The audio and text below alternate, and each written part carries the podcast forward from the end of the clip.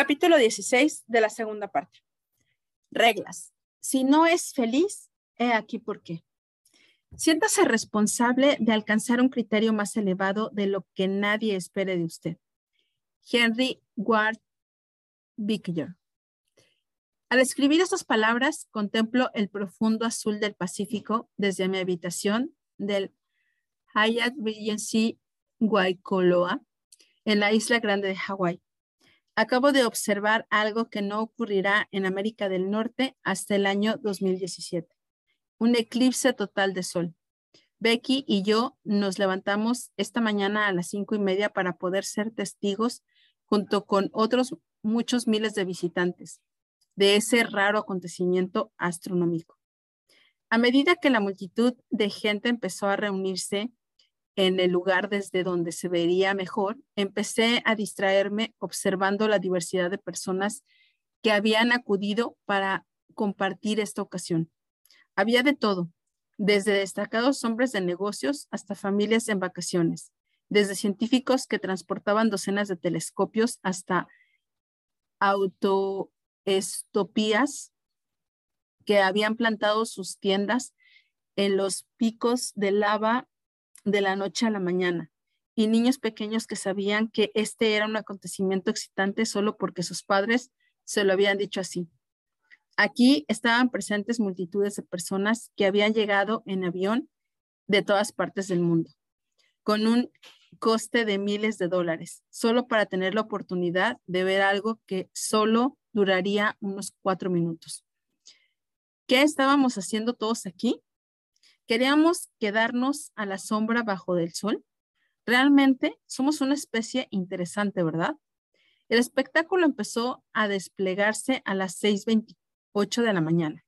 Había ansiedad en el ambiente y no solo la anticipación de ver el eclipse, sino también el temor de la desilusión porque en esa mañana única las nubes habían empezado a acumularse y el cielo comenzaba a cubrirse.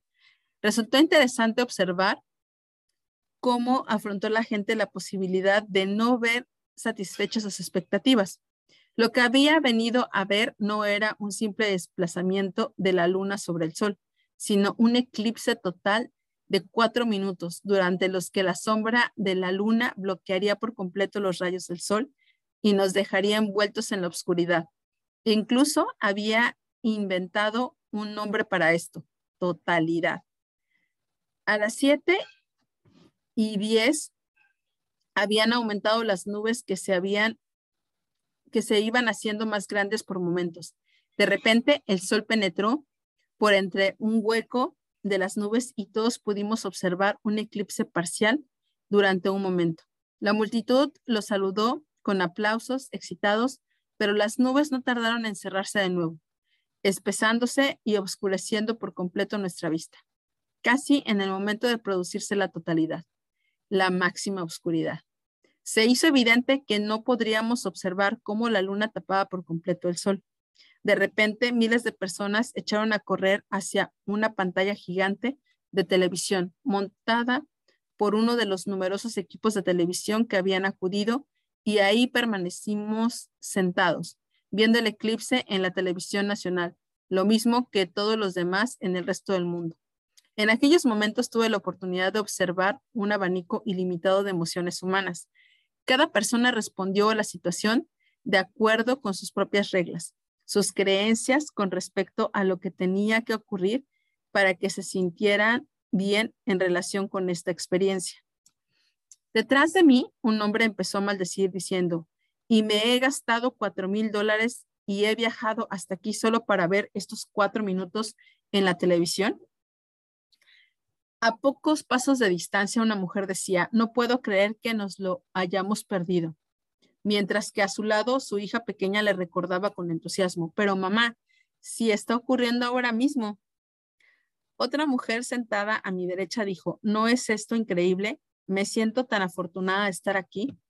Entonces sucedió algo espectacular. Mientras todos contemplábamos la pantalla de televisión que mostraba la última daja de luz solar desapareciendo por detrás de la luna, en ese preciso instante nos vimos envueltos por la más completa oscuridad. no fue nada parecido a la caída de la noche, en la que el cielo se oscurece gradualmente. Esto fue una oscuridad total e inmediata. Inicialmente se oyó un rugido entre la multitud, pero luego el silencio se hizo sobre nosotros. Los pájaros volaron hacia los árboles y permanecieron en silencio. Fue un momento realmente extraordinario. A continuación sucedió algo histérico. Mientras la gente permanecía sentada contemplando el eclipse por la pantalla de televisión, algunos de los que habían traído sus cámaras y estaban decididos a obtener su resultado empezaron a tomar fotografías de la pantalla. Al cabo de un momento volvimos a vernos iluminados por la luz, no la del sol, sino la de los flashes de las cámaras. No obstante, la totalidad terminó casi un instante después de que hubiera empezado. Para mí, el momento más espectacular de todo el acontecimiento fue aquel en el que una diminuta rodaja de sol se deslizó por detrás de la luna, trayendo consigo la plena luz del día. En ese preciso instante se me ocurrió pensar que en realidad no se necesita mucha luz para eliminar por completo la oscuridad. Momentos después del regreso de la luz solar y un gran número de personas empezó a levantarse y a marcharse. Me quedé extrañado. Al fin y al cabo, el eclipse todavía estaba durando. La mayoría de ellos murmuraban sus quejas por haber viajado desde tan lejos para perderse la experiencia de toda una vida. No obstante, unas pocas almas embelesadas siguieron observando durante cada minuto que duró, sintiendo una gran excitación y alegría. Lo más irónico de todo fue que 15 o 20 minutos más tarde del caprichoso, del capricho de los vientos, había despejado el cielo de nubes, que ahora aparecía azul y claro, permitiendo que todo el mundo pudiera ver el eclipse con claridad. Pero pocas personas se habían quedado, la mayoría había regresado a sus habitaciones gruñendo.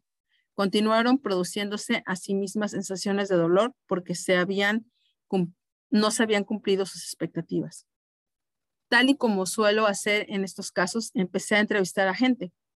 Ya se había descubrir cuál había sido su experiencia del eclipse. Muchas personas hablaron de cómo aquello había sido la experiencia más increíble y espiritual de sus vidas. Una mujer embarazada se frotó el hinchado vientre y me confirmó que de algún modo el eclipse había creado en ella un sentimiento de conexión más fuerte con su hijo todavía por nacer y que ese era el lugar más adecuado donde ella podría estar ahora en el mundo. Qué contraste de creencias y reglas he observado hoy. Sin embargo, lo que me impactó como más humorístico fue que la gente se sintiera tan excitada y emocionada por algo así que al fin y al cabo no era más que una sombra de cuatro minutos. Si uno lo piensa, no es un mayor milagro que el hecho de que el sol salga cada mañana. ¿Se imagina que la gente de todo el mundo se levantara temprano cada mañana para ver salir el sol? Y si las noticias nacionales e internacionales cubrieran ardientemente cada una de las fases del acontecimiento, con informes detallados, describiendo apasionadamente la e-, evaluación del sol en el cielo, y todo el mundo se pasara el resto de la mañana hablando de lo milagrosos del acontecimiento? ¿Se imagina la clase de días que tendríamos? Y si la CNN empezara cada emisión diciendo, buenos días, una vez más ha ocurrido el milagro, ha salido el sol. ¿Por qué no respondemos de este modo? ¿Podríamos hacerlo? Puede apostar a que sí, pero el problema es que no nos hemos habituado. Estamos tan acostumbrados a que cada día ocurra verdaderamente milagros a nuestro alrededor y que ya ni siquiera nos parecen milagros. Nuestras propias reglas nos dictan a la mayoría de nosotros que, codiciemos aquellas cosas que son escasas en lugar de apreciar los milagros que abundan. ¿Qué fue lo que determinó las diferencias entre las respuestas de aquella gente desde la del hombre que se enojó tanto que destruyó su cámara ahí mismo, o aquellos otros que no solo experimentaron alegría, sino que la experimentarían de nuevo cada vez que hablaran de los temas del eclipse durante las próximas semanas, meses e incluso años.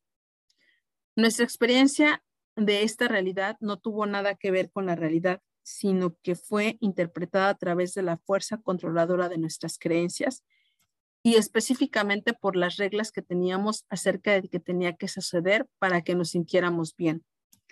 A estas creencias específicas que determinan cuándo obtendremos dolor y cuándo placer, las denomino reglas.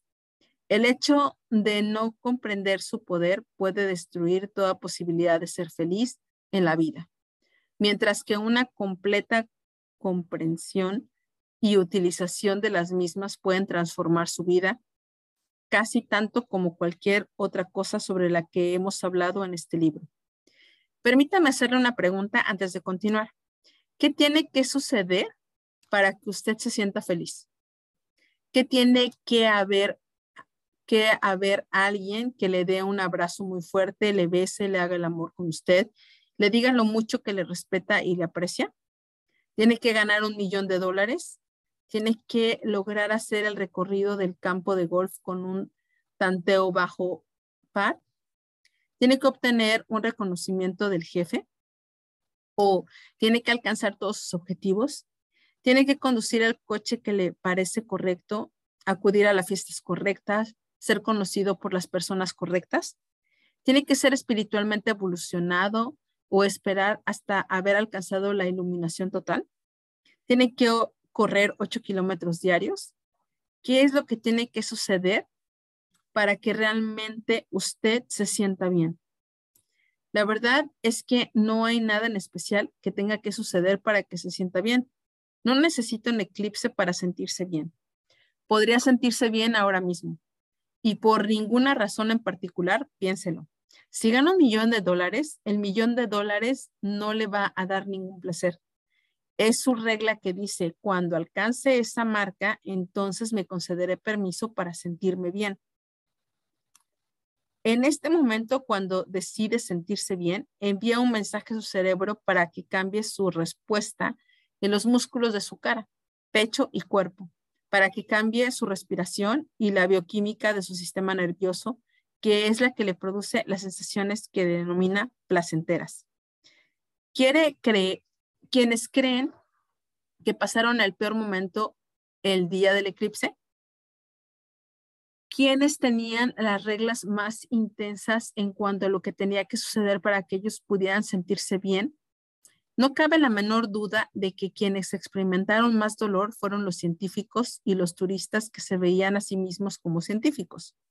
Muchos de ellos tenían numerosas cosas que hacer en estos cuatro minutos antes de que pudieran sentirse bien al respecto. No me interprete mal. No hay nada erróneo en comprometerse a conseguir algo y hacer todo lo que sea posible para alcanzarlo. Pero hace años hice una distinción que cambió la calidad de mi vida para siempre. Mientras sigamos estructurando nuestras vidas de una forma en la que nuestra felicidad dependa de algo que no podemos controlar y experimentemos experimentaremos dolor. Como yo no estaba dispuesto a vivir con el temor de que el dolor pudiera sacudirme más y como me consideraba un ser inteligente, rediseñé mis propias reglas para que cuando sintiera dolor y cuando sintiera placer dependan de cuando me parece apropiado a mí, basándome en mi propia capacidad para dirigir mi mente, cuerpo y emociones. Particularmente Becky y yo disfrutamos inmensamente del eclipse. De todos modos, nos hallábamos en Hawái por otras razones, para dirigir mi programa de dominio de tres semanas. Por lo que acudí unos pocos días antes para observar el eclipse fue un pequeño premio para nosotros. Pero la verdadera razón por la que disfrutábamos no fue porque tuviéramos pocas expectativas. De hecho, habíamos estado esperando el acontecimiento con expectación. La clave de nuestra felicidad podría hallarse en una regla fundamental para que ambos compartimos. Decidimos que nuestra regla para el día sería la de que íbamos a disfrutar de este acontecimiento, al margen de lo que ocurriera. No es que no tuviéramos expectativas, sino que decidimos que encontraríamos una forma de disfrutar sin que nos importara lo que ocurriese. Si usted adoptara y aplicara de forma continuamente esta regla a su propia vida, se daría cuenta de cómo cambiaría prácticamente todo aquello que experimenta, experimentará. Cuando hablo con la gente acerca de esta regla, algunas personas replican, sí, pero lo que hace con eso es disminuir sus criterios. Nada más lejos de la, de la verdad. Al contrario, adoptar esta regla es precisamente elevar los propios criterios. Significa estar decidido a alcanzar un criterio de disfrute propio más elevado, a pesar de las condiciones del momento.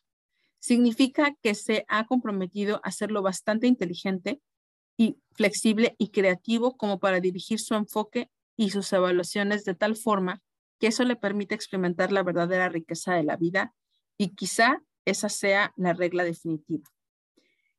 En el capítulo anterior empezó usted a diseñar una jerarquía de valores para sí mismo, a refinar y redefinir la dirección de su vida. Necesita comprender que el hecho de sentirse como si hubiera alcanzado sus valores es algo que depende por completo de sus propias reglas, de sus creencias sobre lo que tiene que suceder para sentirse con éxito o feliz, o sintiendo amor. Puede decidir convertir la felicidad en una prioridad pero si su regla para pero si su regla para sentir felicidad es que todo tenga que salir como ya lo ha planeado, le garantizo que va a experimentar ese valor de una forma, con, forma contundente. La vida es un acontecimiento variable, por lo que debemos organizar nuestras reglas de forma que nos permita adaptarnos, crecer y disfrutar. Para nosotros es fundamental comprender estas creencias inconscientes que controlan cuando nos concedemos dolor y cuando placer. Juez y jurado. Todos nosotros tenemos reglas y criterios diferentes que gobiernan no solo la forma en que nos sentimos acerca de las cosas que suceden en nuestras vidas, sino cómo nos comportaremos y responderemos a una situación dada.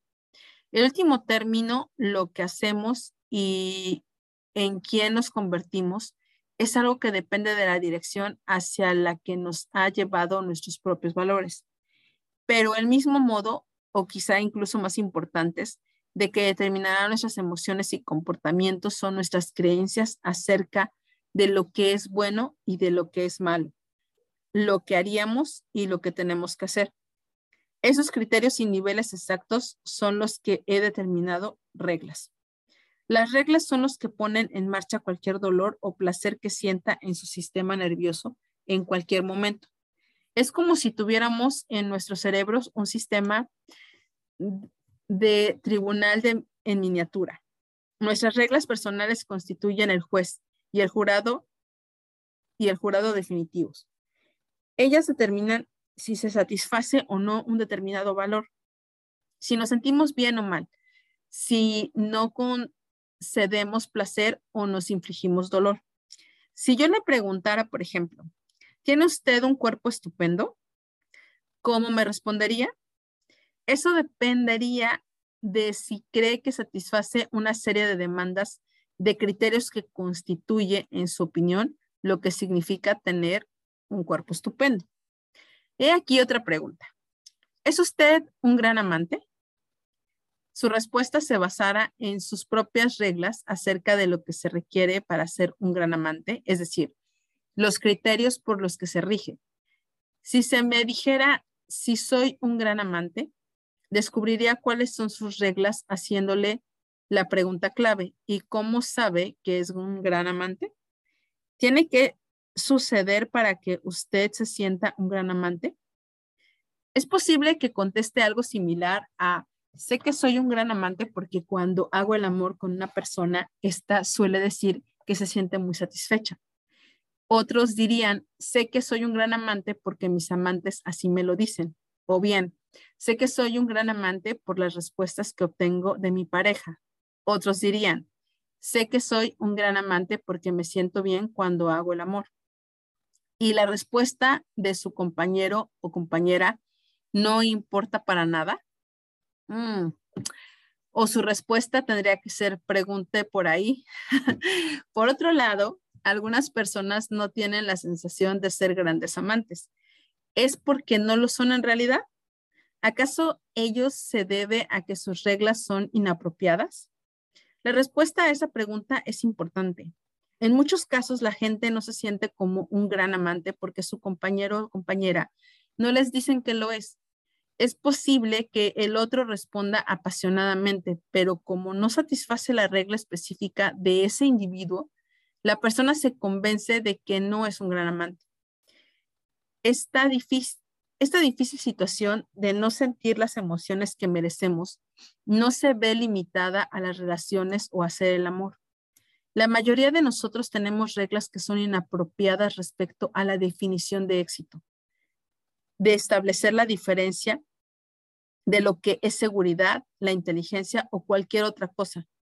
Todo en nuestra vida se ve presidido por ese sistema de juez y jurado, desde el trabajo hasta el juego. Lo que trato de decir es muy sencillo. Nuestras reglas controlan nuestras respuestas en cada momento de nuestras vidas. Y desde luego, como, como, sin duda alguna ya habrá supuesto, esas reglas se han establecido de una forma totalmente arbitraria.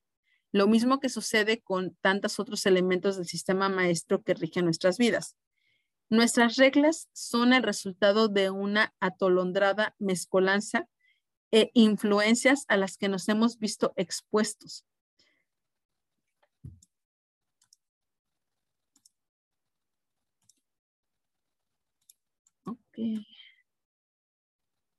El mismo sistema de castigo y recompensa que configura nuestros valores configura también nuestras reglas. De hecho, al desarrollar nuevos valores, también desarrollamos creencias sobre lo que se necesitará para satisfacer esos valores, de modo que estamos añadiendo reglas continuamente. Y con la adición de más reglas, a menudo tendremos, tenderemos a distorsionar y generalizar y borrar nuestras reglas pasadas. Desarrollamos así reglas que entran en conflicto entre sí. En algunas personas las reglas se forman a partir de su deseo de rebelarse contra las reglas con las que ha crecido, las reglas que guían en la actualidad su vida. ¿Siguen siendo apropiadas para la persona en la que se ha convertido? O sea, ¿ha aferrado acaso a reglas que le ayudaron en el pasado pero que ahora le hacen daño? ¿Se ha aferrado a alguna regla inapropiada procedente de su niñez? Cualquier tonto puede establecer una regla y a cualquier tonto puede importarle. Henry David Thoreau. Las reglas son un atajo para nuestro cerebro. Nos ayudan a tener un sentido de la certidumbre acerca de las consecuencias de nuestras acciones. Así nos permite tomar decisiones inmediatas acerca de lo que significan las cosas y qué deberíamos hacer al respecto. Cuando alguien le dirige una sonrisa, si tuviera usted que iniciar un largo y aburrido proceso de cálculo para establecer lo que significa, su vida le resultaría frustrante. En lugar de hacerlo así, tiene una regla que dice, si una persona me sonríe, significa que es feliz, que es amistosa o que le gusto. Si alguien le frunce el ceño, pone en marcha otra serie de reglas acerca de lo que significan las cosas y qué debería hacer usted al respecto. Para algunas personas, si alguien le frunce el ceño, la regla les dice que esa persona se encuentra en un mal estado de ánimo y que hay que, eh, y que, hay que evitarla. Otras personas, sin embargo, pueden tener una regla que diga, si encuentro a alguien de mal humor, entonces necesito cambiar su estado de ánimo. ¿Es usted lioso o perfecto? Recuerdo haber leído una complicada historia en el libro de Georgie Bateson, Pasos para la Ecología en la Mente. Se trataba de una transcripción de una conversación que había mantenido con su hija varios años antes y voy a reproducir aquí para usted. Un buen día ella se acercó a su padre y le planteó una pregunta interesante. Papá, ¿cómo es que las cosas se lían con tanta facilidad? ¿Qué quieres decir con eso del liar, cariño? Ya sabes, papá, cuando las cosas no son perfectas, mira, como está mi mesa ahora llena de cosas, está desordenada.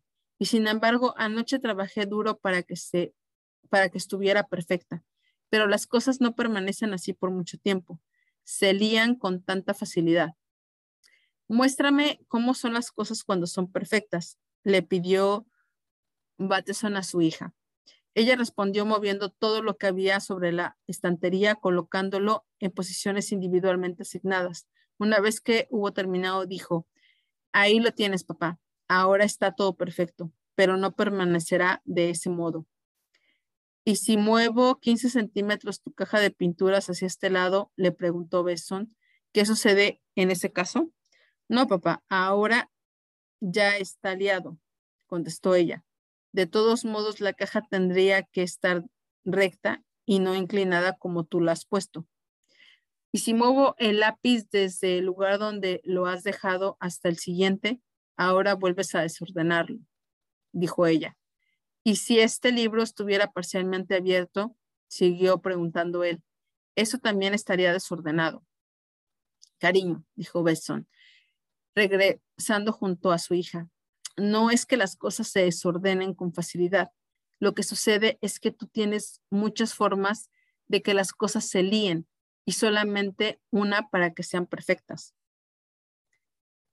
La mayoría de nosotros ha creado numerosas formas de sentirse mal y solo conoce muy pocas formas de sentirse realmente bien.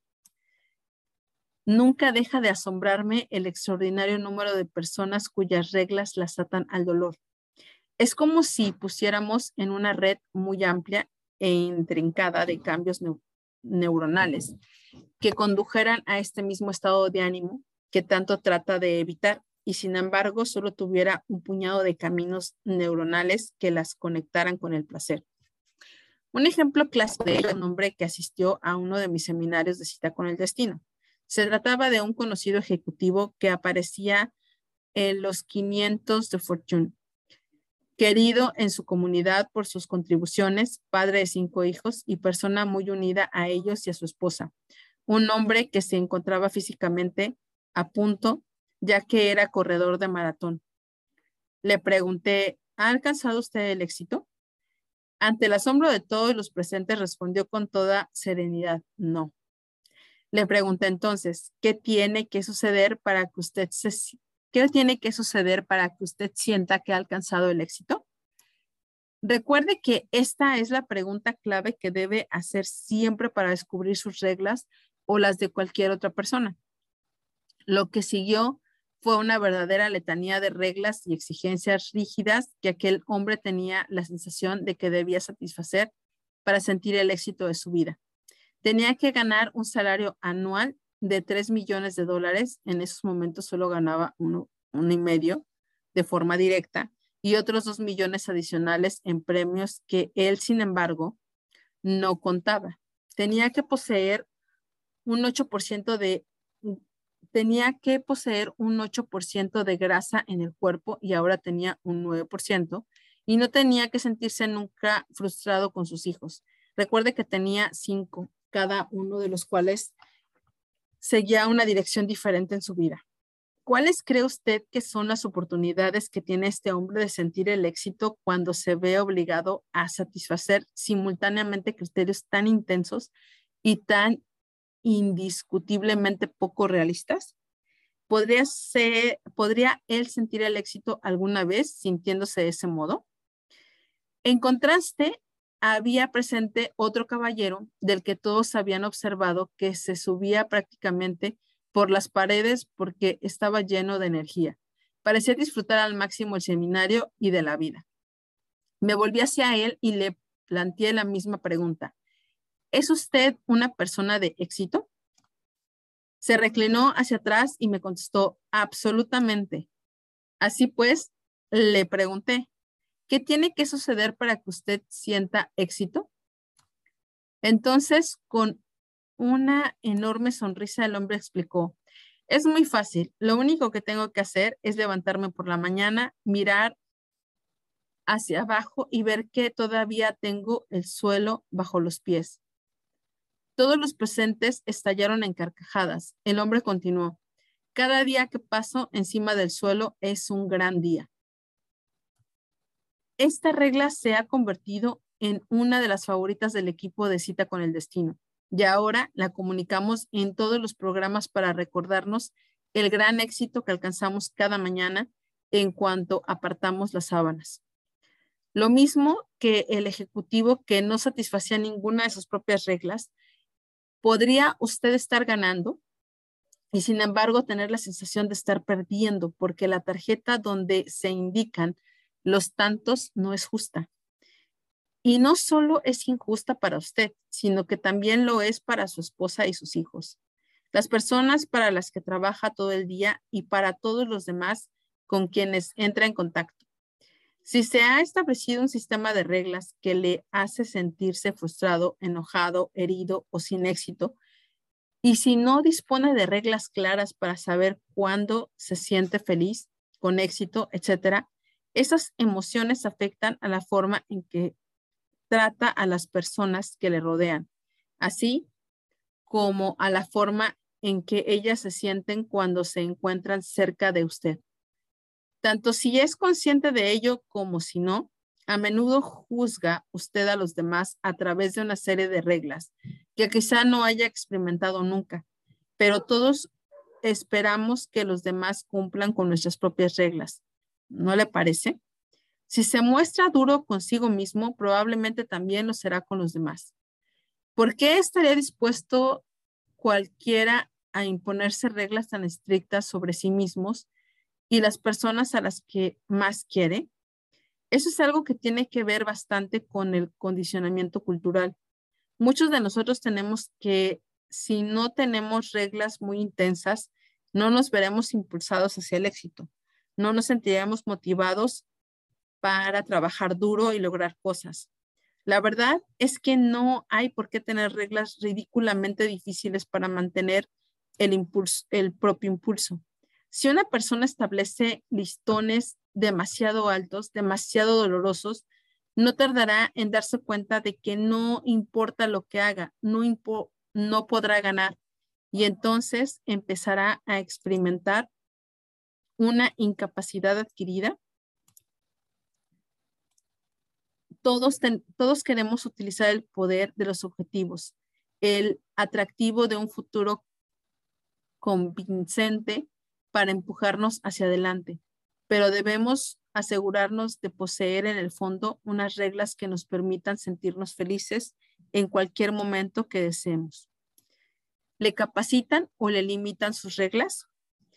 Deseamos desarrollar reglas que nos impulsen a emprender acciones a sentir alegría, a seguir nuestro camino y no reglas que nos detengan en seco.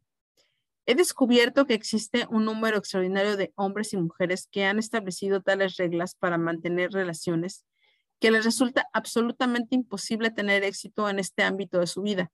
Por ejemplo, la regla que tienen algunas personas para el amor es, si me ama, hará todo lo que yo quiera que hagas. O bien, si me amas, entonces puedo lloriquear y quejarme y tú tienes que aceptarlo. ¿Le parecen estas reglas apropiadas? Difícilmente podría hacerlo. Serían injustas con cualquier persona con la que usted compartiera una relación. Una mujer que asistió a cita con el destino me dijo que deseaba tener una verdadera relación con un hombre, pero que no había sido capaz de mantenerla más allá de la fase inicial de la emoción de la casa. Cuando le pregunté qué tiene que suceder para sentirse atraída por un hombre, sus reglas nos ayudaron a ambos a comprender enseguida cuál era el desafío. Para sentirse atraída por un hombre, este tenía que perseguirla constantemente, aunque ella siguiera rechazándole. Si él seguía esforzándose tratando de romper la barrera, eso hacía que ella se sintiera increíblemente atraída por él ya que le ascribía el significado de que él era un hombre muy poderoso. Pero lo interesante era su segunda regla. Si él seguía insistiendo durante más de un mes, ella le perdía el respeto y en consecuencia se desvanecía la atracción que sentía. En tales circunstancias, ¿qué sucedía normalmente? Unos pocos hombres no hacían caso de su rechazo y seguían persiguiéndola, aunque desde luego la mayoría abandonaba el, al cabo de un corto periodo de tiempo. De ese modo, ella nunca llegaba a establecer una verdadera relación con ellos.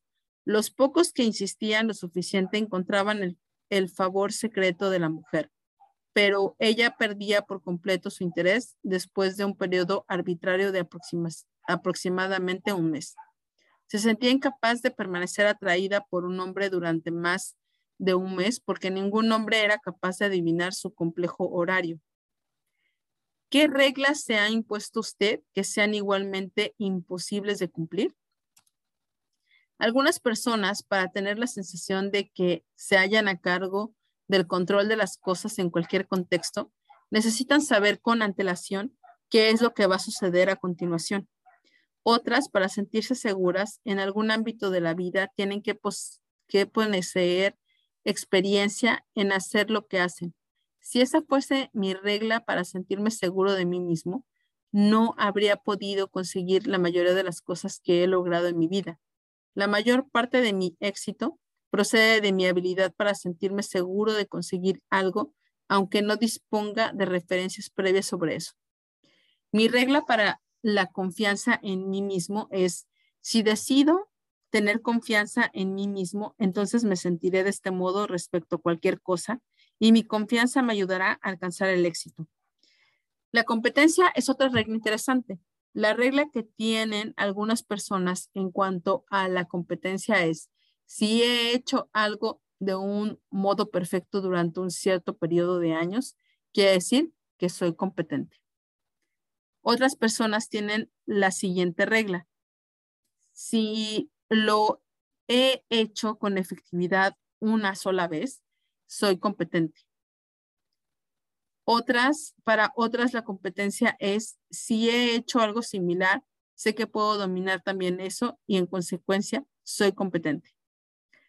¿Se da cuenta del impacto que puede tener esta clase de reglas sobre su confianza en sí mismo, su felicidad, sentido del control, calidad de sus acciones y sobre su propia vida? Establezca el juego para ganar. En el capítulo anterior dedicamos bastante tiempo a establecer los valores, pero como ya he afirmado, si no establece unas reglas que le permitan cumplirlos, tendrá la sensación de que nunca los cumple.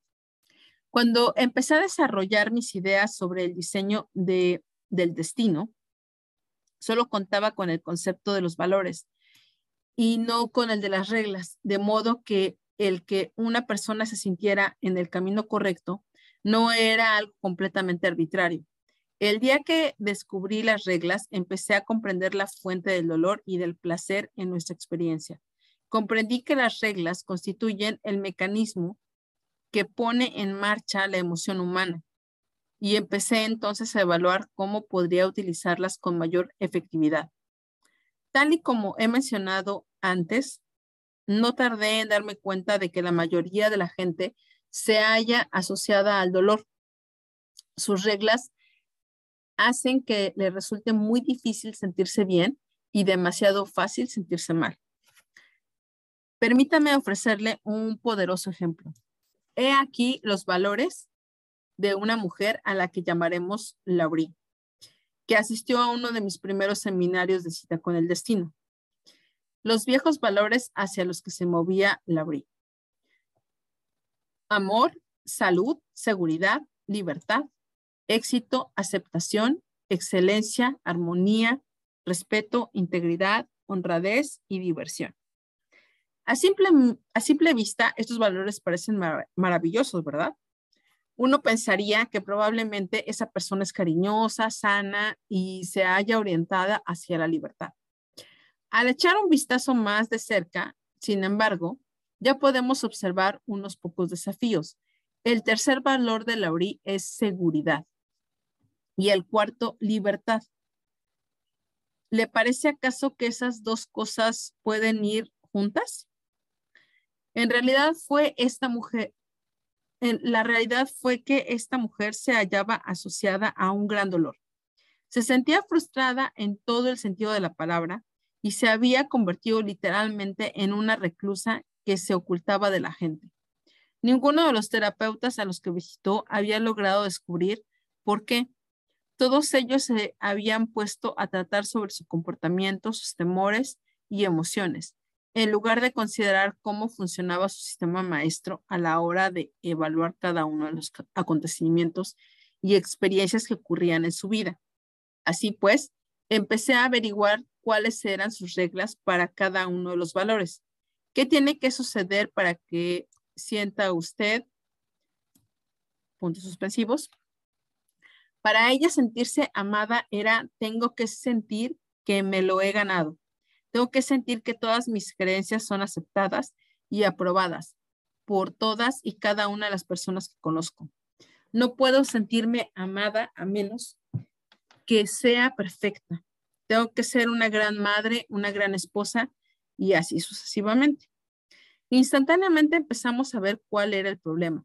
El amor era el valor situado en el lugar más alto de su lista, la mayor fuente de placer que posiblemente podía sentir en su cuerpo. Sin embargo, sus propias reglas no le permitían experimentar ese placer a menos que satisfaciera toda una serie de complejos criterios que ella misma no podía controlar. Si cualquiera de nosotros hiciera depender la habilidad para sentirnos amados de que todo el mundo aceptara nuestros puntos de vista, no nos sentiríamos amados con mucha frecuencia. ¿No le parece? Hay demasiadas personas con diferentes ideas y creencias y en consecuencia demasiadas formas de que nos sintiéramos mal. ¿Cómo sabemos si una regla nos capacita o nos limita? Hay tres criterios principales. Uno, se trata de una regla limitadora si es posible de satisfacer, si sus criterios son tan complejos, variados o intensos que no puede usted ganar nunca en el juego de la vida está claro que esa regla es limitadora. Dos, una regla es limitadora si algo que usted mismo no puede controlar determina el que se satisfaga o no esa regla. Por ejemplo, si una persona tiene que responderle de una forma determinada o si el ambiente tiene que ser de una forma concreta, está claro que tiene una regla limitadora. Un ejemplo clásico de ello fueron las personas que esperaban a ver el eclipse y no podían sentirse felices a menos que el tiempo estuviera en consonancia con sus expectativas específicas, algo sobre lo que nadie tenía el menor control. Y tres, una regla es limitadora cuando solo le deja unas pocas formas de sentirse bien y le ofrece, en cambio, muchas formas de sentirse mal. Laurie se las había arreglado para sentir todos estos criterios que caracterizan lo que es una regla limitadora.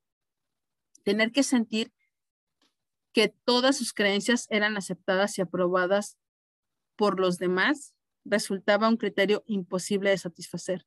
Su sensación de bienestar dependía del ambiente exterior, de algo que ya no podía, ella no podía controlar como eran las opiniones de los demás, le proporcionaba muchas formas de sentirse mal y ningún camino claro para sentirse bien. Y aquí algunas de sus otras reglas para su jerarquía de valores. Los viejos valores y reglas hacia los que se movía Lori. Amor. Tengo que tener la sensación de habérmelo ganado y que todas mis creencias son aceptadas y aprobadas. No puedo sentirme amada a menos que sea perfecta. Tengo que ser una gran madre y esposa. Salud. Tengo que sentir que mi dieta es perfecta de acuerdo con mis criterios estrictos. Tengo que sentirme completamente libre de dolor físico. Tengo que sentirme más sana que cualquier otra persona que conozca y ser un ejemplo. Seguridad. Tengo que gustar a todo el mundo. Tengo que sentir que toda persona a la que conozco esté segura de que yo soy una buena persona. Tengo que estar segura de que no habrá una guerra nuclear. Tengo que tener mucho más dinero en la cuenta de ahorros del que ya tengo. Libertad. Tengo que ejercer el control sobre mis exigencias laborales, horarios, salarios, opiniones, etcétera. Tengo que sentirme lo bastante segura financieramente como para no vivir bajo la tensión o cualquier presión relacionada con las finanzas. ¿Cree posible que Lori satisfaciera aunque solo fuera uno de sus valores? ¿No le parecen sus reglas para la salud? Tengo que sentir que mi dieta es perfecta, de acuerdo con mis criterios estrictos. No solo era vegetariana, sino que solo comía alimentos crudos, a pesar de lo cual no se sentía perfecta. ¿Cuáles son sus probabilidades de sentirse más sano que cualquier otra persona que conozca? Supongo que no serán muchas, a menos que se encuentre usted en la unidad de cuidados intensivos. Viejos valores y reglas de los que tiene que alejarse Lori. Rechazo. Me siento rechazada si alguien no comparte mis creencias, si alguien parece saber más que yo. Fracaso. Me siento fracasada si alguien no cree que yo sea una buena persona. Experimento la sensación de fracaso si no tengo la sensación de apoyar lo suficiente a mí misma y a mi familia. Enfado. Me siento enfadada si me doy cuenta de que no sé apreciar lo que hago, si la gente me juzga antes de conocerme. Estas reglas de las que se aleja son igualmente inmovilizadoras. Observe lo fácil que resulta sentirse mal y lo difícil que es sentirse bien. Todo lo que ella necesita para sentirse rechazada es que alguien no comparte sus creencias. De tal caso, lo va a pasar muy mal. Y cual, ¿Y cuáles son las probabilidades de que la gente le juzgue a uno antes de conocerle? Pues aproximadamente es un ciento por ciento. Con esas reglas, ¿se imagina lo que sería vivir en el cuerpo de Lori? Se hallaba agobiada por el dolor y una de las fuentes mayores era precisamente la gente, como podría observar repasando sus reglas. Cada vez que se veía rodeada por gente, se arriesgaba a que no compartieran sus creencias y a que ella no les gustara o que la juzgaran. Así no resultaba extraño que se ocultara de todo el mundo. Llegó un momento en que finalmente dije, supongo que una persona con unos valores y reglas como las tuyas se haya destinada a desarrollar una úlcera. A lo que ella replicó, ya tengo una, Desgraciadamente, la experiencia de Laurie no es única. Cierto que algunas de sus reglas son más intensas que otras, pero se sentiría usted absolutamente sorprendido si descubriera lo injustas que son sus propias reglas. Una vez que haya empezado a analizarlas, a cita con el destino acuden algunas de las personas que mayor éxito han alcanzado en el país. Personas sin parangón en cuanto a un nivel de habilidad y su influencia sobre la cultura. Y sin embargo, aún habiendo alcanzado el éxito exterior, a muchas de esas personas les falta la felicidad y la sensación de plenitud que se merecen. Y ello se debe invariablemente a los conflictos de valores y a las reglas inapropiadas. La solución.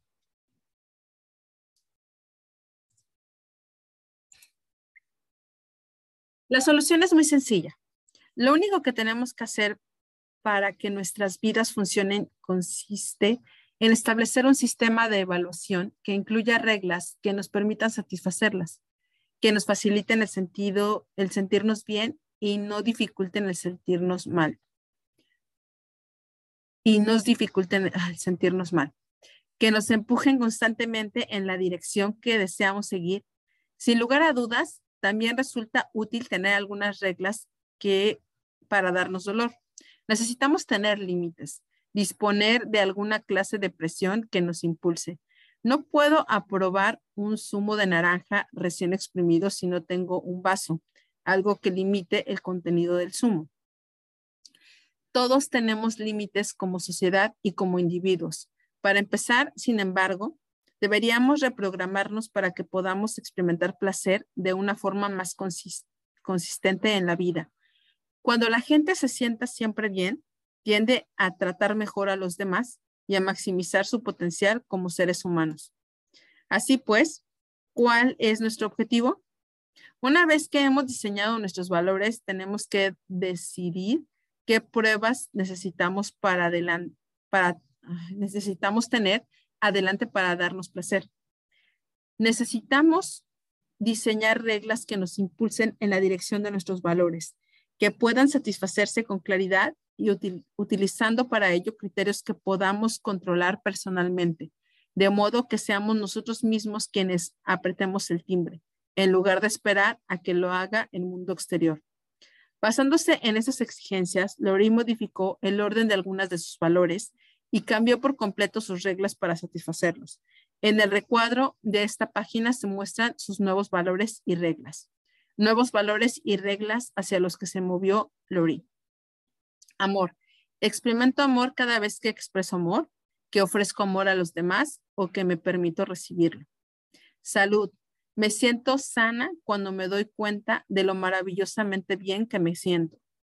Diversión. Me divierto cuando encuentro placer y alegría en el proceso. Gratitud. Me siento agradecida cuando aprecio todas las cosas que tengo ahora mismo en mi vida.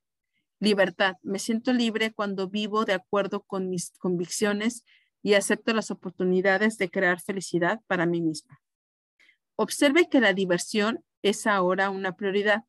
Eso transformó su experiencia de la vida. Por no mencionar la nueva relación que estableció con su hija y su esposo, pero más poderoso aún fueron los cambios que estableció en sus reglas.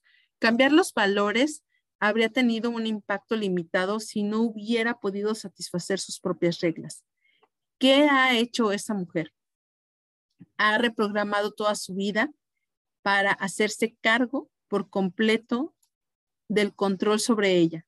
Usted y yo necesitamos recordar que nuestra autoestima depende de nuestras habilidades para sentir que estamos a cargo del control de los acontecimientos que produce nuestro alrededor. Voy a repetir esto porque es importante. Usted y yo necesitamos recordar que nuestra autoestima depende de nuestra habilidad para sentir que estamos a cargo del control de los acontecimientos que se, se producen a nuestro alrededor. Estas reglas le permiten a Laurie ejercer siempre el control sin necesidad de esforzarse siquiera. Si puede satisfacer sus nuevas reglas para el amor, desde luego, quien ejerce el control ahora, ella misma. En cualquier momento que ella quiera puede decidir ser amorosa consigo misma o con los demás, por lo que ahora tendrá permiso para experimentar la emoción llamada amor. Sabrá que está satisfaciendo sus valores más elevados. ¿Con qué frecuencia puede hacerlo? Sí, cada día de su vida. Hay muchas formas de hacerlo, porque hay muchas personas con las que puede mostrarse amorosa consigo misma, con su familia, sus amigos e incluso con personas extrañas. Y si me dice de su nueva regla para la salud, lo más hermoso de ello es que no solo se ha hecho cargo de la situación, porque en cualquier momento puede darse cuenta de lo maravillosamente bien que se siente. Y no solo se trata de algo que pueda satisfacer, sino que además, ¿verdad? que si se, se da cuenta regularmente de que se siente bien, reforzará esa misma pauta de sentirse sana. Además, Lauría adoptó algunos nuevos valores de los que alejarse. Seleccionó emociones que, que debía tratar de evitar para alcanzar éxito, negatividad y aplazamiento. Recuerda, queremos, queremos invertir el proceso de cómo nos sentimos atados la mayoría de nosotros. Queremos que sea difícil sentirnos mal y fácil sentirnos bien. Los nuevos valores y reglas de los que se aleja Lori. Negatividad. Evito con todas mis fuerzas el depender, el depender de la aceptación de los demás para mi felicidad y éxitos últimos. Aplazamientos. Evito con todas mis fuerzas esperar la perfección de mí misma y de los demás. Con estas nuevas reglas de las que alejarse, la orilla no depende de la aceptación de los demás. Su regla de aplazamiento se basa en la toma de conciencia de que esperar la perfección le creó dolor en el pasado y de que no había querido iniciar proyectos que pudiera causarle dolor, por lo que no había hecho más que aplazarlos. Estos cambios en los, en los valores y las reglas han vuelto a dirigir su vida hacia un nivel situado mucho más allá de lo que ella misma había podido imaginar. Ahora he aquí un ejercicio para usted, basándose en los nueve, nuevos valores que ha establecido para sí mismo en el capítulo anterior. Marque una serie de reglas para los valores hacia los que moverse que le faciliten sentirse bien y una serie de reglas para los valores de las que alejarse que le dificulten sentirse mal. En el mejor de los casos, establezca un menú de posibilidades de muchas formas de sentirse bien. Y aquí unas pocas de las mías. Muestra de valores y reglas hacia los que me muevo. Salud y vitalidad. Cada vez que me siento equilibrado, poderoso o centrado, cada vez que hago algo para que incrementa mi fortaleza, flexibilidad o resistencia, cada vez que hago algo que me dirige hacia un sentido de bienestar físico, cada vez que tomo alimentos ricos en agua y que vivo de acuerdo con mi propia filosofía de salud. Amor y calidez. Cada vez que me demuestro, cada vez que muestro amoroso y cálido con mis amigos, familia o personas extrañas, cada vez que enfoco la atención en cómo ayudar, cada vez que me muestro amoroso conmigo mismo, cada vez que mi estado de ánimo contribuye a que otros se sientan bien. Aprendizaje y crecimiento. Cada vez que establezco una nueva distinción que sea útil, cada vez que me extiendo más allá de lo que es cómodo, cada vez que pienso en una nueva posibilidad, cada vez que me expanda y que soy más efectivo, cada vez que aplico de una forma positiva algo que sé logro. Cada vez que me enfoco en la atención en mi vida tal y como ya la he creado, cada vez que me fijo una meta y la alcanzo, cada vez que aprendo algo y creo un valor para mí mismo y para los otros. Quizás se pregunte usted, ¿no es, ¿no es todo esto un juego? ¿No podría establecer las cosas para que mis reglas sobre la salud fueran sencillamente respirar? Claro que puede basarse en algo tan sencillo. Idealmente, sin embargo, diseñará sus reglas de tal modo que al perseguirlas obtenga más de lo que desea en la vida. Siempre puede decir, no perderé mi impulso por alcanzar el éxito si no tengo ninguna motivación por el dolor. Confíe en mí. La vida ya le aportará el dolor suficiente por su propia cuenta si no lo consigue. No tiene necesidad de aumentarlo, creando una serie de reglas intensas que le hagan sentirse horriblemente mal todo el tiempo. En sociología existe un concepto conocido como etnocentricidad, que significa que empezamos a creer que las reglas, valores y creencias de nuestra cultura son las únicas válidas. Se trata de un punto de vista extremadamente limitador, cada una de las personas que le rodea tiene diferentes reglas y valores y las de ellas son no son ni mejores ni peores que las suyas. La cuestión clave no es si las reglas son correctas o están equivocadas, sino si son si nos capacitan o nos limitan. De hecho, toda perturbación es una perturbación de las reglas. Piense en la última vez que se sintió perturbado con alguien. ¿Fue realmente con esa persona o se debió acaso a algo que ella hizo? Dijo o dejó de decir o de hacer cuando usted creía que debía de hacerlo, hecho o dicho. ¿Se enojó usted con ella o se enojó porque esa persona había violado una de sus reglas? En el fondo de toda perturbación emocional que sienta con otro ser humano, siempre encontrará una perturbación de una regla, alguien hizo algo o dejó de hacer algo que violó una de sus creencias sobre lo que esa misma persona debía decir o hacer. Por ejemplo, la regla que tienen algunas personas para el respeto es, si me respetas, nunca me levantarás la voz. Si una persona con la que se haya relacionada empieza a gritar de pronto, no se sentirá usted respetado si esa es su regla. Se va a sentir enojado porque la persona ha violado su regla. Pero la regla de la otra persona puede ser, si soy respetuoso, debo expresar honradamente todos mis sentimientos y emociones, buenos, malos e indiferentes, y los expreso con toda la intensidad del momento. ¿Se imagina el conflicto que pueden experimentar estas dos personas?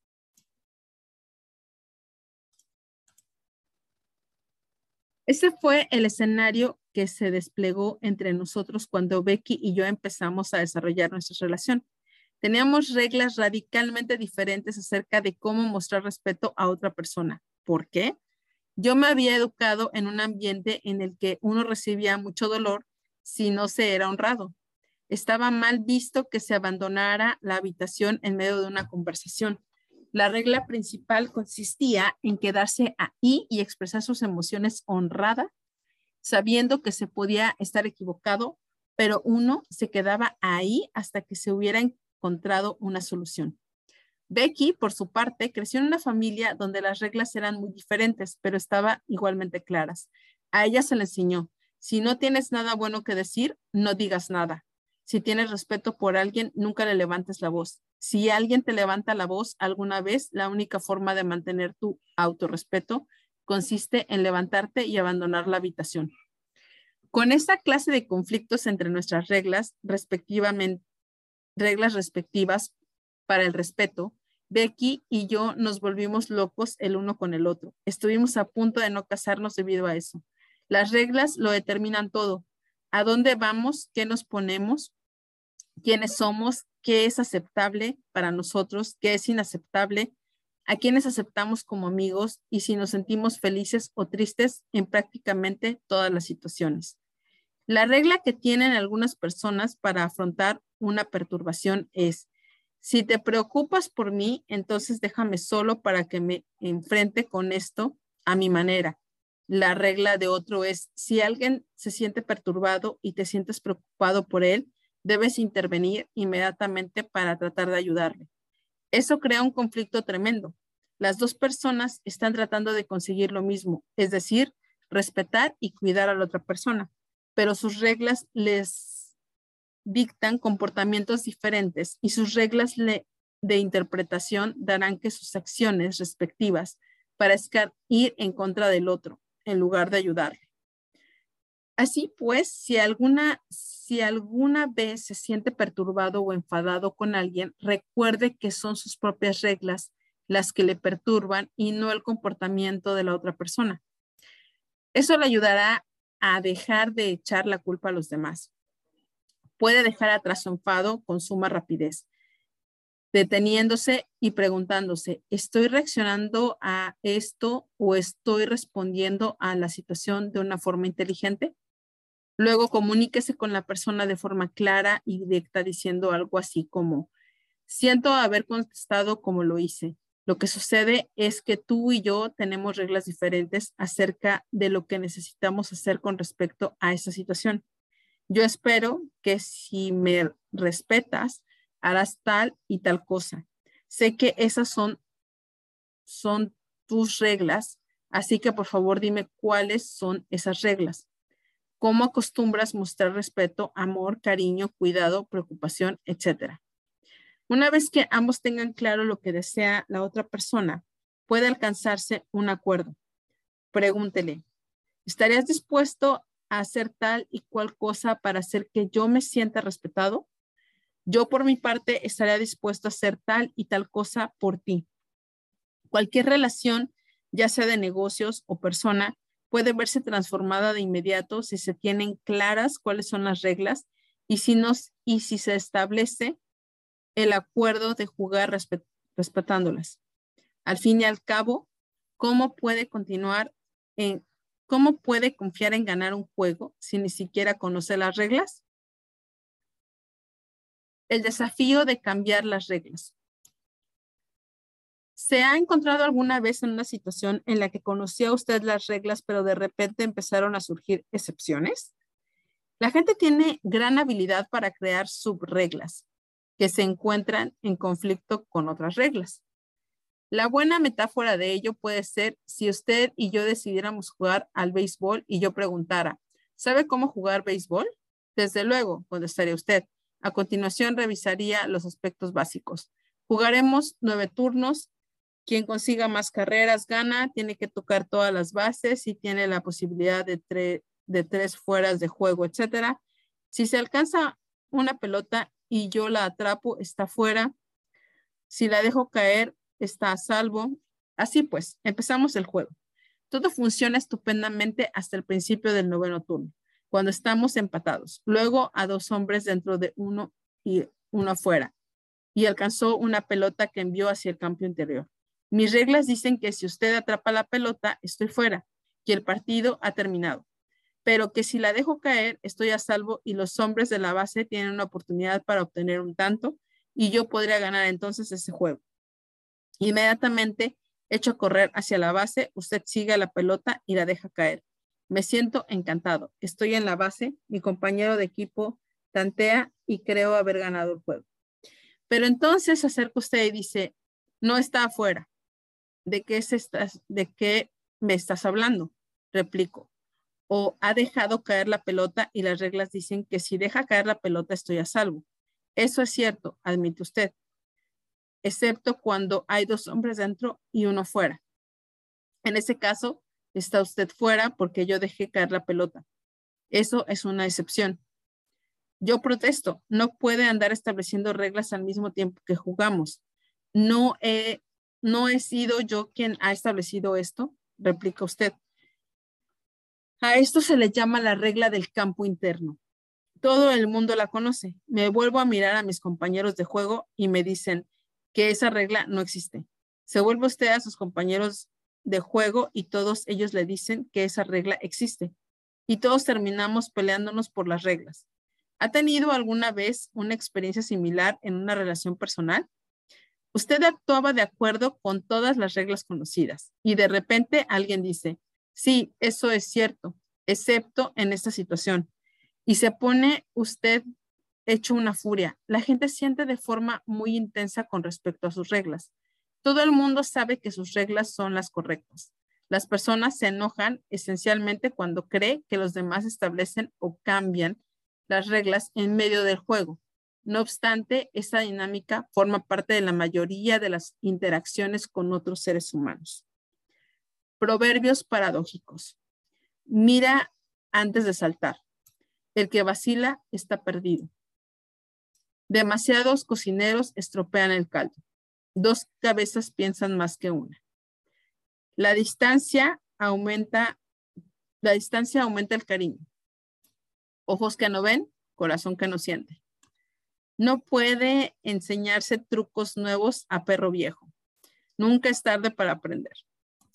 La hierba siempre es más verde al otro lado de la valla.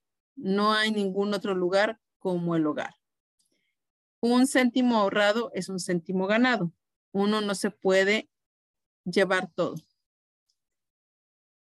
De hecho, la paradójico de las creencias y reglas que entran en conflicto es una de las razones por la que la gente experimenta tanta frustración en la vida.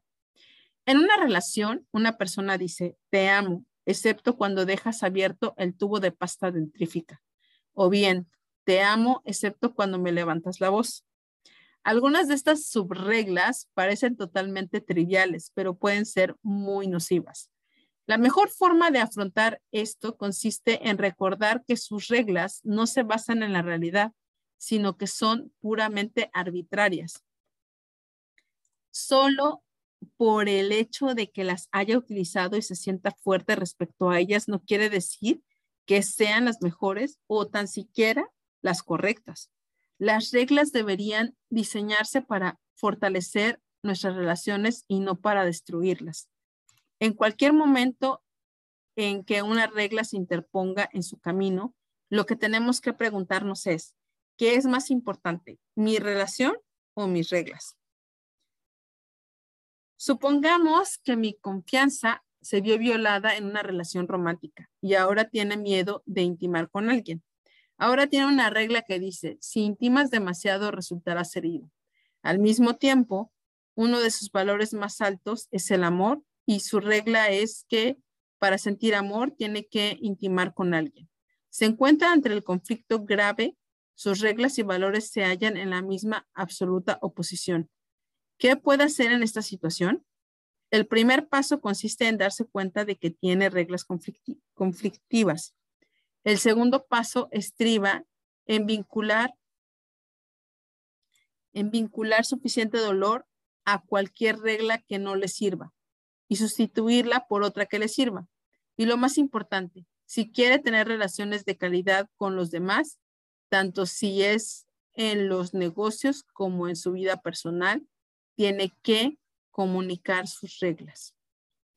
Si quieres hacerse cargo del control de su vida, si desea que las cosas le vayan bien en los negocios, si quiere llegar a ser un gran negociador, ejercer un buen impacto sobre sus hijos, estar cerca de su esposo, asegurarse de descubrir las reglas por las que ellos rigen sus relaciones y comuníqueles cuáles son las suyas. No espere que los demás vivan de acuerdo con las reglas de usted, sino les comunica con claridad cuáles son esas. Y no está dispuesto a alcanzar compromisos y vivir de acuerdo con alguna de las reglas de los demás. Por ejemplo, al principio de cualquier relación, una de las primeras cosas que hago es permitir que la otra persona conozca mis reglas para la situación en la que nos encontremos al mismo tiempo que trato de conocer la mayor, la mayor cantidad posible de reglas de la otra persona. Pregunta cosas, pregunto cosas como, ¿qué haría falta para que usted sepa que nuestra relación está funcionando? ¿Con qué frecuencia tenemos que comunicarnos? Qué es necesario hacer.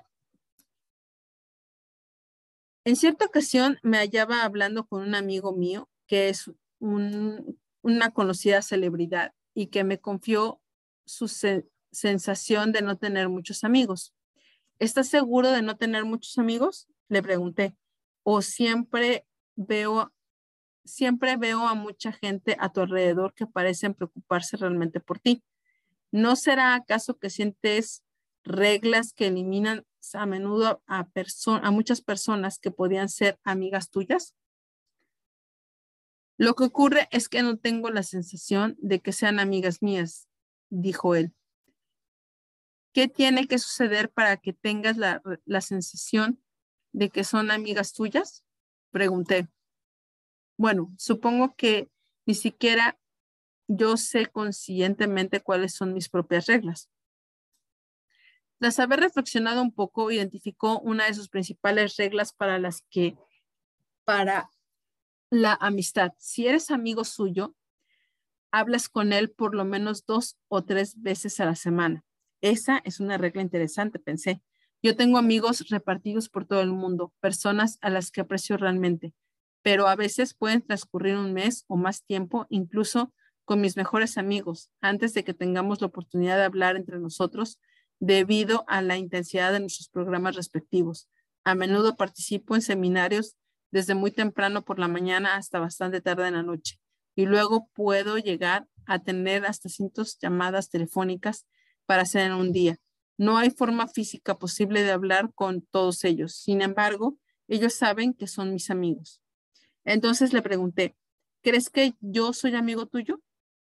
Bueno, me contestó, intelectualmente sé que lo eres, pero a veces no tengo esa sensación porque no hablamos lo suficiente. Vaya, exclamé, eso es algo que no sabía. Jamás me había ocurrido pensar que para ti fuera tan importante comunicarte conmigo. Apuesto a que tendrás muchos amigos a quienes les encanta satisfacer sus reglas sobre la amistad si supieran cuáles son. Mi definición para la amistad es muy sencilla. Si se es amigo de alguien, se quiere a esa persona incondicionalmente y será cualquier cosa que se pueda por apoyarla. Si se le llaman a unos cuantos, se encuentra con problemas o en una situación de necesidad, uno está siempre ahí para ellos. Puede transcurrir los meses, pero la amistad no se debilita porque uno ha decidido que alguien es verdaderamente su amigo.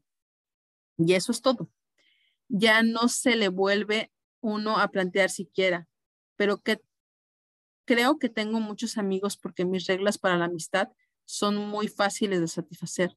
Lo único que se tiene que hacer es ocuparle en mí y quererme y yo me ocuparé de usted y le querré. y ya somos amigos. Es muy importante comunicar sus reglas para cualquier situación en la vida, ya se trate de amor, amistad o negocio. Y a propósito, aunque clarifique todas las reglas por adelantado, puede producirse malentendidos a pesar de todo. Ya puede apostar a que sí. A veces uno olvida una de sus reglas o siquiera se sabe conscientemente cuáles son algunas de estas reglas. Esa es la razón por la que resulta tan importante la comunicación permanente. Nunca suponga nada, ando, nunca suponga nada cuando se trata de reglas. Comuníquese. Hay algunas reglas que no puede romper. Cuando más fui estudiando el comportamiento de la gente y el impacto de sus reglas, tanto más me fui interesando por la dinámica que había observado con frecuencia. Hay ciertas reglas que la gente no violará nunca y otras que violará continuamente. Se sentirá mal en cada ocasión, pero seguirá adelante y lo harán de todos modos. ¿Cuál es esa diferencia? Después de algo de intervención, después de algo de investigación, perdón, se me aclaró la respuesta. Tenemos una jerarquía de reglas, lo mismo que la tenemos para los valores. Hay ciertas reglas que en el caso de romperlas nos producirían un dolor tan intenso que ni siquiera consideraríamos esa posibilidad. Rara vez las romperemos si es que lo hacemos alguna vez. Y a estas les llamo reglas umbral. Por ejemplo, si se le preguntara, ¿qué es algo que usted no haría nunca? Usted me citaría una regla umbral, una regla umbral, una de las nunca violaría. ¿Por qué? Porque vincula demasiado dolor a violarla. A la inversa, tenemos algunas reglas que no deseamos romper. A esas les llamo criterios personales. Si los rompemos, no nos sentimos bien por hacerlo, por, haber, por, perdón, por haberlo hecho, pero estamos dispuestos a hacerlo a corto plazo, dependiendo de las razones. La diferencia entre estos y las reglas se expresan a menudo con tengo que y debería hay ciertas cosas, hay ciertas cosas que tenemos que hacer y que no podemos, no tenemos que hacer, ciertas cosas que no tenemos que hacer nunca y otras que tenemos que hacer siempre. Todas esas reglas, criterios y nos configuran una estructura en nuestras vidas. Si tuviéramos demasiadas reglas obligatorias, nuestra vida sería insoportable. En cierta ocasión vi un programa de televisión que presentaba a 20 familias de quintillizos. Se preguntó a los padres, ¿qué es lo más importante que han aprendido para mantener la cordura? El único mensaje que se repitió con la suficiente frecuencia fue no tener demasiadas reglas. Con tantos cuerpos en movimiento, con tantas personalidades diferentes, si se tienen demasiadas reglas, se vuelve un loco. La ley de la probabilidad dice que sus reglas van a ser violadas constantemente y en consecuencia se va a sentir en un estado de tensión continua y a reaccionar a todo lo que le ocurra. Esa clase de tensión le afecta tanto a usted como a la persona que le rodea. Piense, por ejemplo, en las reglas que tenemos establecidas en nuestra sociedad con respecto a las mujeres tienen incluso un nombre, síndrome de la supermujer. Las mujeres actuales parecen tener, parecen tener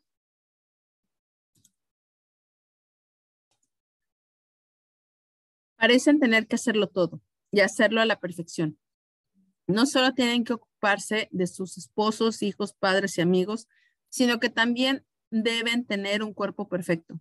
Tienen que salir al mundo e intentar cambiarlo. Tienen que impedir la guerra nuclear y ser consumadas, expertas en negocios capaces de estar en los más altos de todos.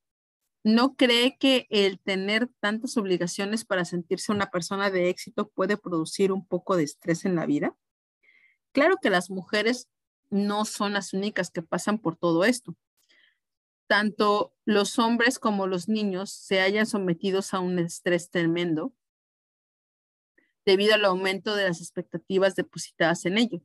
Si nos vemos sobrecargados por obligaciones excesivas, perder nuestro, podemos perder nuestro entusiasmo y afán por la vida.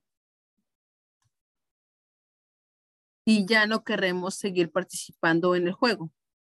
La, la elevada autoestima procede en la sensación de ejercer el control sobre los acontecimientos y no de que los acontecimientos le controlen a uno. Y cuando se tiene demasiadas reglas obligatorias, aumentan las posibilidades de que se les viole. ¿Cuál sería una regla de no tener nunca en una relación? Muchas personas dirían, mi esposo o esposa no tienen que tener nunca una relación extramatrimonial. Para otras personas, sin embargo, esa es una regla que debería. Mi esposo o esposa no debería tener nunca una relación extramarital. Tiene esa diferencia en las reglas el potencial para crear problemas a lo largo del camino. Es muy posible que sí. De hecho, cuando se producen altercados en las relaciones se debe casi siempre a que uno, aún habiéndose puesto de acuerdo en cuanto a las reglas, no se han puesto de acuerdo sobre si es una obligación imperiosa de un debería. Así pues, no solo es necesario comprender la clase de reglas que tiene la otra persona, sino también tener en cuenta que la obligación imperiosa o el debería pueden ser apropiados. Para alcanzar ciertos resultados es importante tener numerosas reglas imperiosas para asegurarnos así el seguir adelante de que emprendemos una acción. Por ejemplo, tengo una amiga que se encuentra en un estado físico excelente. Lo interesante es la serie de reglas que se ha impuesto a sí misma en el ámbito de la salud. Tiene muy pocos deberías y muchas obligaciones imperiosas. Una vez le pregunté, ¿qué es lo que no tienes que hacer nunca para mantenerte sana. A lo que me contestó, no tengo que fumar nunca, ni violar mi cuerpo con drogas, ni comer a deshoras, ni dejar pasar más de un día sin hacer ejercicio. luego le pregunté, ¿qué tienes que hacer para mantenerte sana? La lista también fue larga. Tengo que hacer ejercicio diario durante por lo menos media hora. Tengo que comer los alimentos correctos. Tengo que comer exclusivamente fruta por las mañanas, combinar los alimentos adecuados y recorrer por lo menos 70 kilómetros en bicicleta a la semana. La lista continuaba hasta que finalmente le pregunté qué debería hacer, a lo que me contestó, debería hacer más ejercicio.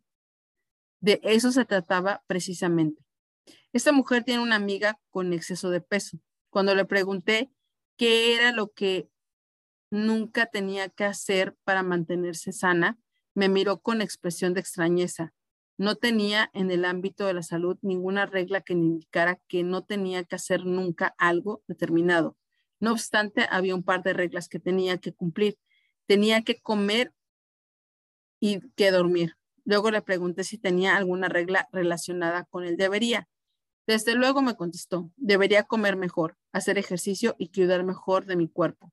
También tenía una serie de reglas que no debería, como por ejemplo, no debería comer carne, no debería comer en exceso, etcétera.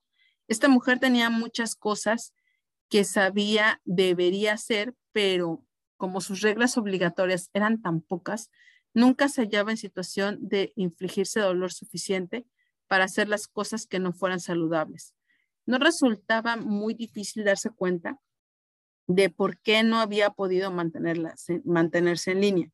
Si ha vacilado alguna vez en hacer algo y ha empezado a utilizar el debería como el debería empezar este proyecto o debería iniciar un programa de ejercicios,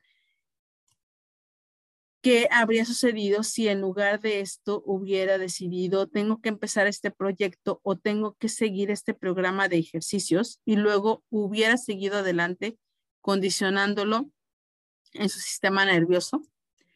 Recuerde que todos nosotros necesitamos una cierta estructura. Algunas personas no tienen reglas claras para cuando alcanzan el éxito. Las reglas pueden proporcionarnos el ambiente contextual necesario para que nosotros creemos valor añadido. Puede motivarnos a continuar, inducirnos a creer y a expandirnos. Su objetivo debe consistir sencillamente en crear un equilibrio entre las reglas tengo que y las reglas debería. Utilizar ambos tipos de contextos apropiados. Realineamiento de reglas. Empieza a hacerse cargo ahora mismo del control de sus propias reglas, anotando sus respuestas a las siguientes preguntas. Redacte sus respuestas lo más detalladamente posibles. ¿Qué necesito para sentirme con éxito? ¿Qué necesito para sentirse querido por sus hijos, su esposo, sus padres o cualquier otra persona que sea importante para usted? ¿Qué necesita para sentirse seguro de sí mismo? ¿Qué necesitas para sentir que es excelente en cualquier ámbito de su vida? Ahora observe esas reglas y pregúntese, ¿son apropiadas? ¿Hacen que me sea difícil sentirme bien y fácil sentirme mal? ¿Tienen que ocurrir acaso un total de 129 cosas antes de que se sienta querido? ¿Se necesita solo una o dos cosas para sentirse rechazado? Si eso es así, cambie sus criterios y establezca reglas que sean capaces de proporcionarle mayor poder, que necesita ser sus reglas para que usted se sienta feliz y con éxito en esta empresa? Aquí surge una distinción fundamental. Diseñe sus reglas de modo que se encuentre a cargo del control de tal modo que no sea el mundo exterior el que determina si se siente bien o mal. Establezcalas de modo que le resulte increíblemente fácil sentirse bien e increíblemente difícil sentirse mal. En cuanto a las reglas que gobiernan los valores hacia los que se mueve, utilice la frase cada vez que, en, otras palabras, establezca un menú de posibles fórmulas de sentirse bien. Por ejemplo, siento amor cada vez que ofrezco amor o cada vez que paso tiempo con personas a las que amo, a cada vez que, que o cada vez que le sonrío a alguien nuevo o cada vez que hablo con un viejo amigo o que veo a alguien haciendo algo agradable por mí o que aprecio a los que ya me quieren. Se da cuenta de lo que ha hecho. Ha transformado un juego en algo que puede ganar al establecer reglas que, han, que van en favor suyo. Imagina toneladas de formas de satisfacer sus reglas para sentir amor. Haga que sea increíblemente fácil experimentar ese placer y asegúrese de incluir muchos criterios que le encuentren bajo su exclusivo control, de forma que no tenga que depender de nadie ni de nada para sentirse bien. Y que cada vez que haga esas cosas, sentirá amor. Y no solo por satisfacer unos criterios tan extraordinarios, que solo se producirán así con la misma frecuencia que un eclipse de sol. Y a propósito, tengo una regla para usted. Mientras haga esto, tiene que divertirse sea animoso, explore los bordes exteriores. Ha estado utilizando durante su vida reglas destinadas a frenarle. ¿Por qué no permitirse ahora unas pocas carcajadas a sus expresas? Quizá para sentir amor, lo único que tiene que hacer es mover un poco el dedo gordo del pie. Parece extraño, pero soy yo para decir lo que le proporcionará placer a usted. Asegúrese de descubrir las reglas por las que se rige las personas que le rodean. Pregunte, descubra cuáles son las reglas de sus hijos para sentirse como miembros de la familia o para tener éxito en la escuela o para divertirse. Le apuesto que se quedará atónito ante lo que descubrirá. Descubrirá cuáles son las reglas de su pareja, pregunta a sus padres, a sus jefes, a sus empleados. De una cosa puede estar seguro, si no conoce las reglas, tiene garantizado el perder, ya que en tal caso se verá abocado a violarlas tarde o temprano. Pero si comprende las reglas de la gente, puede predecir su comportamiento, satisfacer las reglas de los demás y enriquecer así la calidad de sus relaciones. Recuerde que la regla más capacitadora consiste en disfrutar al margen de lo que suceda. En los, en los capítulos anteriores casi hemos completado el aprendizaje de los cinco elementos del sistema maestro. Conocemos la importancia del estado de ánimo, la forma en que las preguntas dirigen nuestra atención y evaluaciones, y el poder de los valores y las reglas para configurar nuestra vida. Descubramos ahora el tejido del que se cortan todos estos elementos. Y ese es el capítulo 17, que es la referencias, el tejido de la vida. Música